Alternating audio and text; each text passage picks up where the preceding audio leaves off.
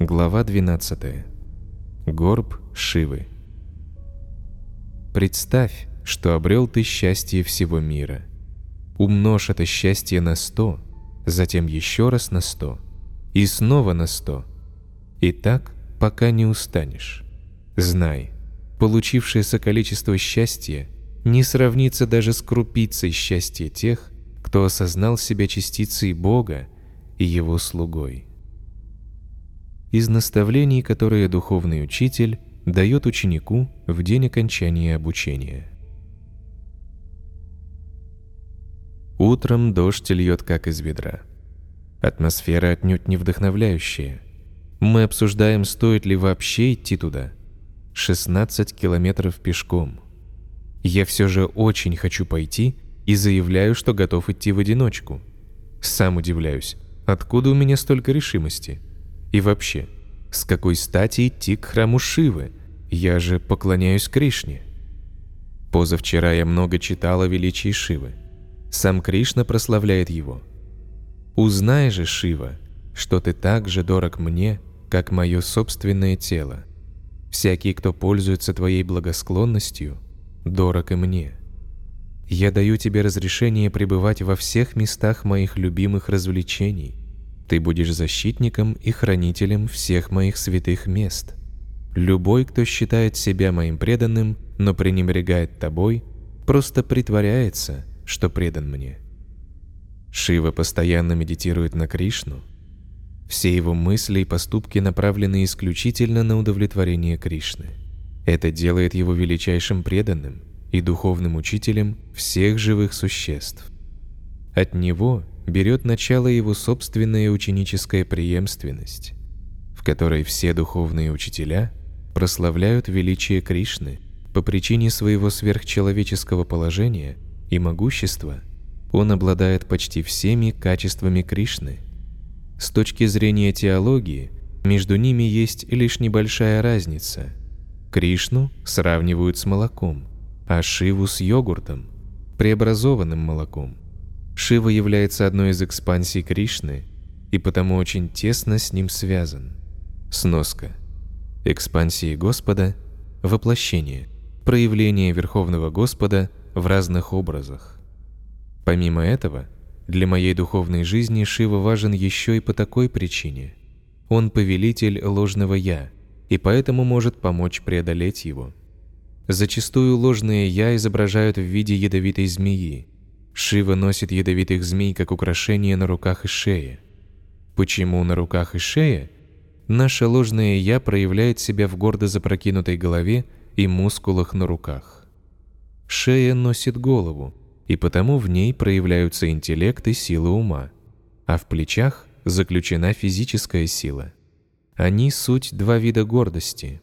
Смыслом и целью духовной жизни является преодоление горы ложного «я», которая с незапамятных времен отделяет нас от Кришны. Эта гора состоит из двух сортов гранита – «я» и «моё». Гора эта высокая и неровная. Даже искусным альпинистам не приходило в голову ее преодолеть. Скорее наоборот. Все их великие достижения, как, например, восхождение на Эверест, воздвигали еще более мощную и неприступную гору ложного «я» в их сердцах. Искусством непривязанности без труда овладевает тот, кто думает «Я ничего собою не представляю, и здесь нет ничего моего». Живя с таким пониманием, любой может взобраться на эту гору ложного «я». Это препятствие будет без труда преодолено, если искать прибежище у Шивы, повелителя ложного «я».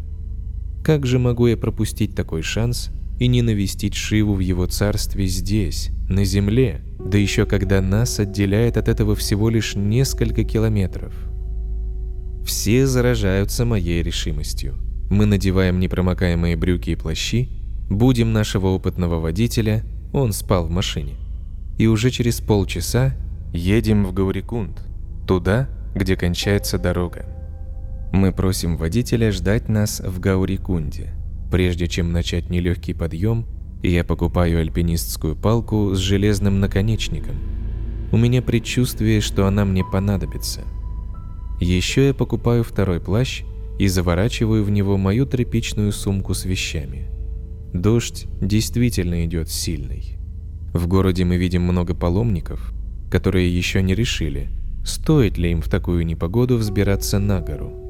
Мы натыкаемся на огромную вереницу мулов, прячущихся от дождя под навесом скал.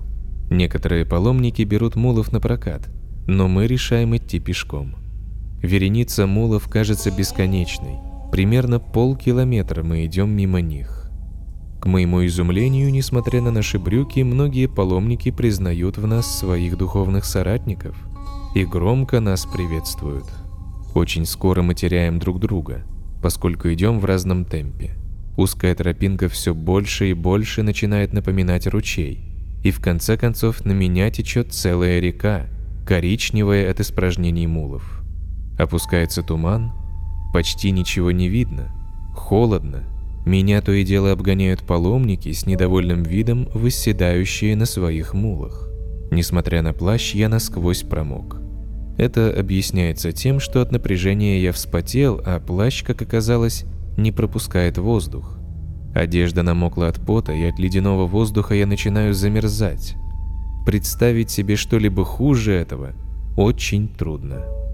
В таком состоянии я иду, радуясь, что купил альпинистскую палку, которая оберегает меня от падения, как вдруг раздаются отчаянные крики – из тумана навстречу вырывается толпа людей, они все дружно голосят «Парват! Парват! Гора! Гора!» И тут я вижу, как прямо передо мной обрушивается гора. Я вовремя успеваю отпрыгнуть и присоединиться к убегающим. Многие паломники не отваживаются идти дальше, поворачивают вспять. Но я слышу внутренний голос. «Иди дальше!» Тебя ждет большое благословение. Это паломничество внутрь себя. Ты должен преодолеть эту гору, гору ложного «я» в своем сердце. И вот я карабкаюсь по только что обрушившемуся куску горы. Несколько раз я теряю равновесие и падаю. Мне навстречу по тропе шириной в 15 сантиметров идут мулы. Я всякий раз должен пропустить их, ведь здесь они цари улиц. Только бы не сорваться в пропасть. Эти каких-то 16 километров показались мне бесконечными. Наверное, виной всему стены тумана и дождя, которые на протяжении всего пути нас сопровождали. Наконец-то из тумана выплывают очертания моста, перекинутого через бурлящий горный поток, и за ним я вижу каменный храм Кедаранатхи. Я чувствую себя уставшим и разбитым. Перехожу мост и вступаю в царство Кедаранатхи и тут происходит нечто, что я могу описать только так. Я чувствую удар, наподобие электрического удара, и с этим ударом уходит вся моя усталость и мышечная боль. Быстрыми шагами я направляюсь в храм. Однако стоп. Не могу же я предстать перед Шивой в таком грязном виде. Храм Кедаранатхи стоит фасадом на юг. За ним возвышается огромная покрытая снегом гора. На одной из скал позади храма я нахожу пустующую хижину.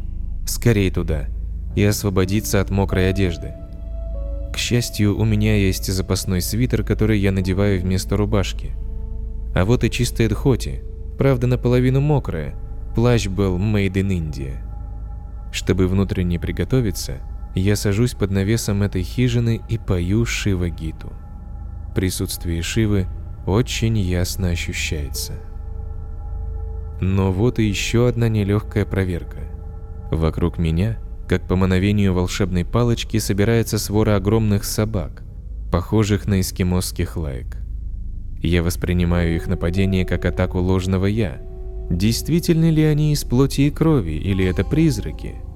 Хватит ли мне решимости защищаться, или я сдамся? Рыча и сверкая зубами, они начинают приближаться ко мне – в свете Шивы тоже есть собаки.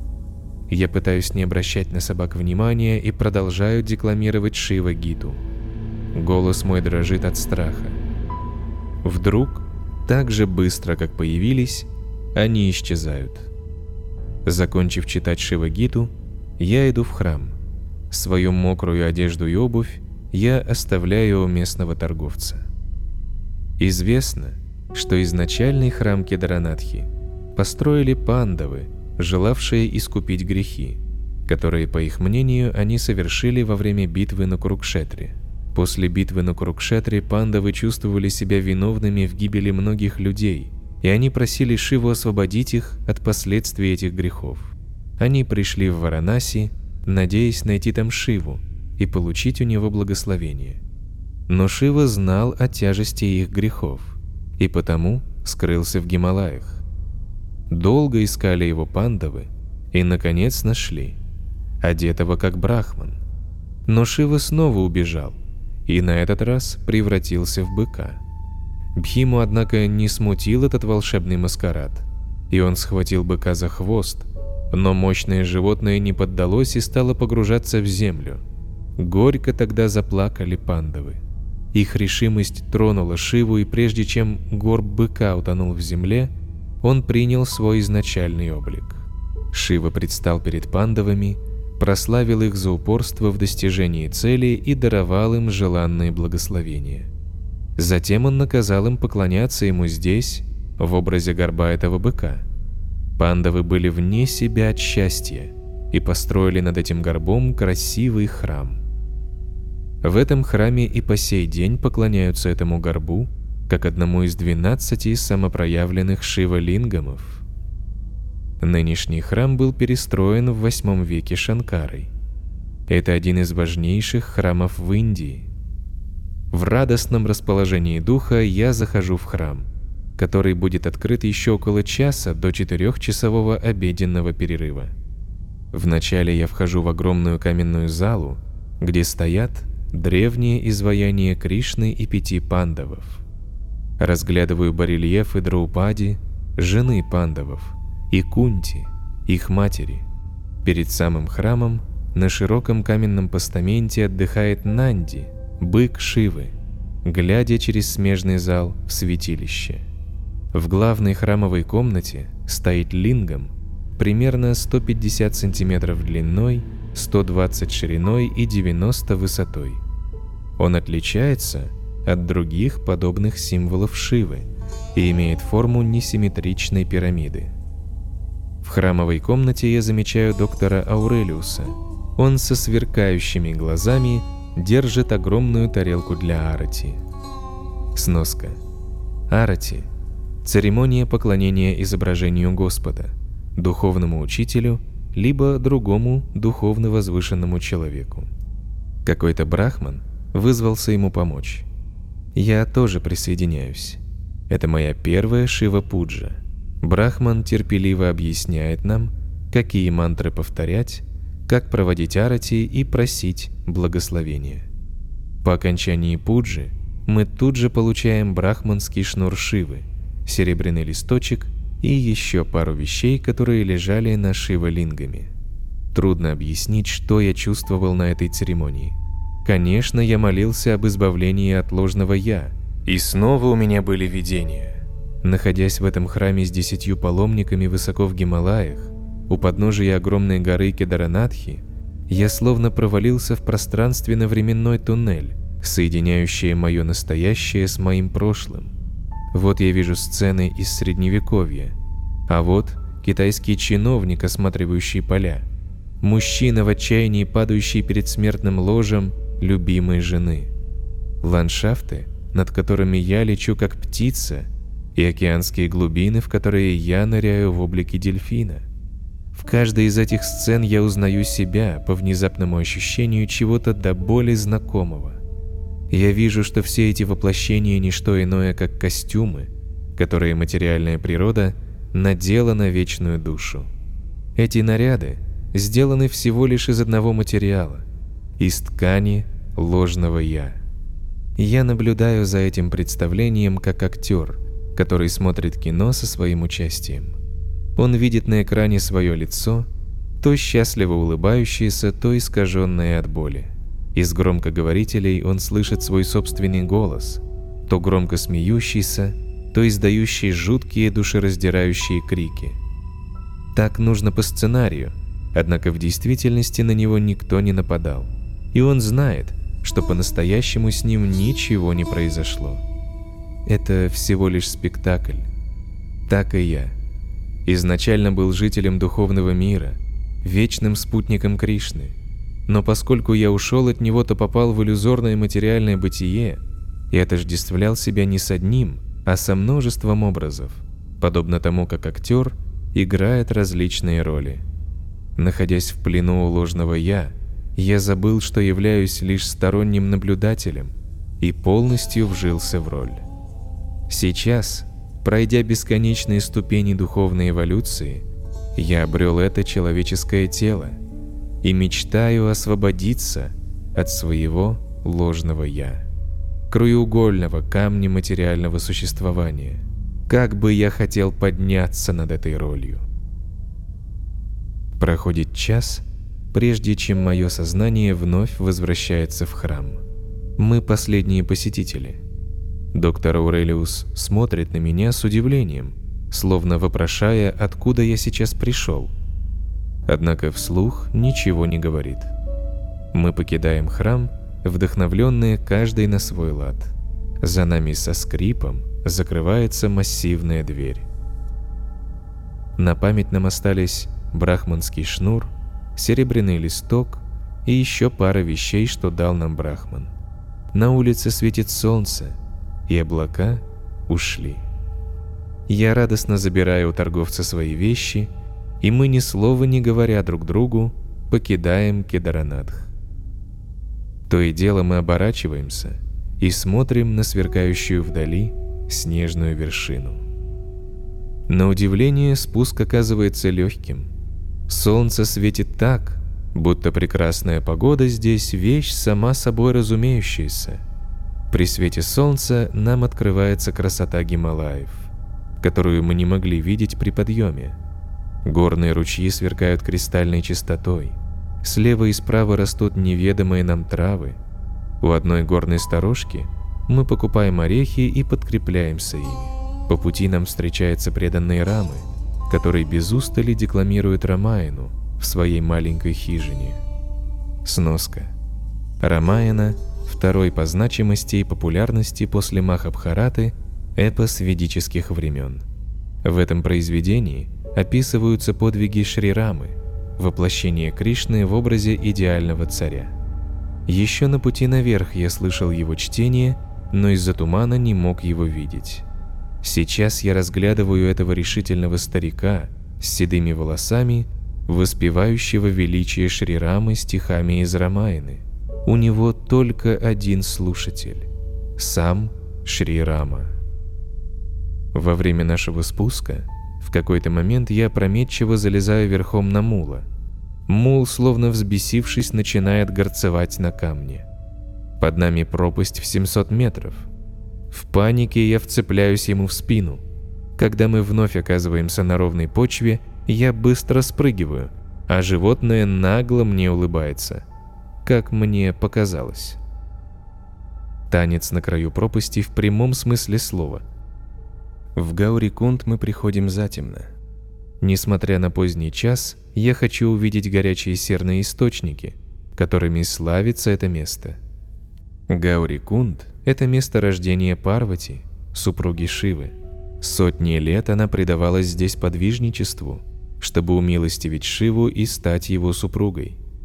Я уговариваю доктора Аурелиуса пойти со мной. И вот мы шагаем по городу, спрашивая повсюду. «Снана! Снана! Источник!» Люди, как мне кажется, показывают нам путь неохотно. В темноте все представляется сказочным и призрачным будто мы попали в загробный мир. Из высоких деревянных домов на нас глядят беззубые старухи. Мы еле успеваем уступить дорогу неизвестно откуда взявшемуся кабану. Переулки становятся все уже и уже, своеобразные типы попадаются нам на пути. Многие почитатели Шивы курят марихуану. Доктор Аурелиус постоянно напоминает мне – что у него в руках большая видеокамера, из-за которой ему вовсе не хочется расставаться с жизнью. Наконец, к нашему облегчению мы слышим звук колокола. Это должно быть храм Гаури Кунда, а за ним находится и горячий источник. В тусклом зеленом свете неоновых ламп мы видим этот источник. Горячая вода течет из каменной пасти буйвола в покрытый мрамором бассейн. Я быстро снимаю одежду, оставив ее под присмотром доктора Аурелиуса и вхожу в приятную теплую воду. Я решаю подплыть к этому каменному быку, из чьей пасти течет вода. Долго наслаждаюсь дружелюбной атмосферой, которая составляет яркий контраст с мрачным темным городом, и пою все мантры, которые только могу вспомнить. Вода оказывает лечебное воздействие на мускулы, разогревает тело и успокаивает ум. Когда я вылезаю, мне кажется, что я искупался в источнике молодости. На доктора Аурелиуса мирная атмосфера здесь тоже подействовала успокаивающе. Пока я обсыхаю, присматривая за вещами, он залезает в воду. Мимо проходит несколько человек, которые в изумлении глядят на нас, европейцев, однако все обходится без неприятностей. Нелегкое это дело уговорить доктора Аурелиуса выбраться из воды – мы оба в восторге от источника. Все тяготы подъема и спуска бесследно нас покинули. Мы быстро возвращаемся к нашему джипу, минуя город преисподнюю, который на этот раз принимает нас более дружелюбно. Наш верный водитель все еще нас ждет.